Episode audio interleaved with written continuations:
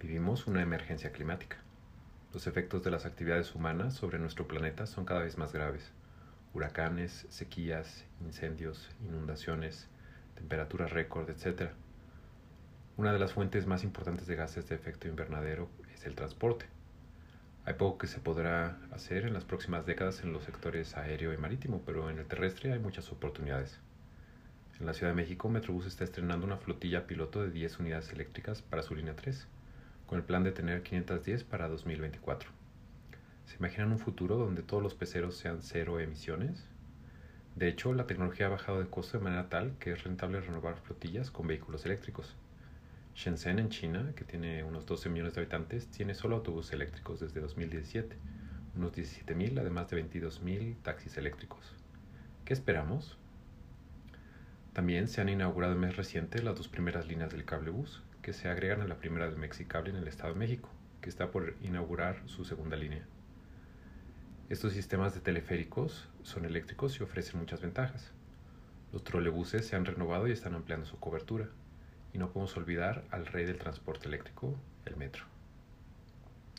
En lo que respecta al transporte privado, las bicicletas con asistencia eléctrica se han vuelto cada vez más populares. También hay motos eléctricas, aunque los vehículos más anunciados son los autos eléctricos.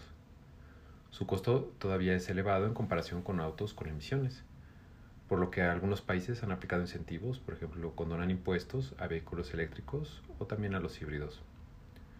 Joe Biden propuso que la mitad de los autos nuevos en Estados Unidos sean eléctricos para 2030, mientras que General Motors planea vender solo vehículos eléctricos para 2035.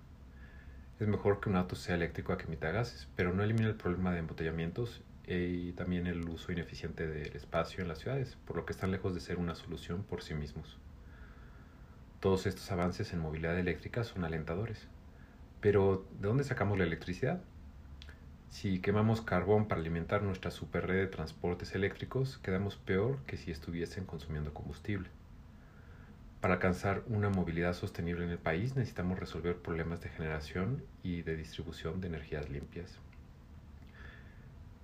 En México tenemos varias plantas de energías renovables, que incluyen solar, eólica, hidroeléctrica, geotérmica, pero la mayoría de la electricidad se produce quemando gas y petróleo. Desafortunadamente, los planes para aumentar la generación renovable no cubrirán siquiera los aumentos de la demanda, por lo que seguiremos aumentando nuestras emisiones. Hasta convendría más invertir en generación nuclear. Argumentos en contra de energías renovables eh, abundan, que si son más caras, que si no son confiables, etc. Más bien yo creo que es falta de voluntad. Por ejemplo, en 2018 China generó con fuentes renovables seis veces más energía que la que México consumió. La distribución de energías renovables también genera retos, pero tienen solución, si no, ¿cómo le hacen otros países? Por ejemplo, en el área de la Bahía de San Francisco, al tener tantos autos eléctricos, han tenido escasez de energía durante el día, porque la gente prefiere recargar en su oficina que en su casa. Soluciones incluyen tarifas variables, más cara cuando hay más demanda, y también la autogeneración, lo cual no es tan fácil en México con la legislación actual. La mejor solución para la movilidad sostenible es simplemente no tener que desplazarse. Podemos aplicar lo aprendido durante la pandemia para reducir nuestros viajes,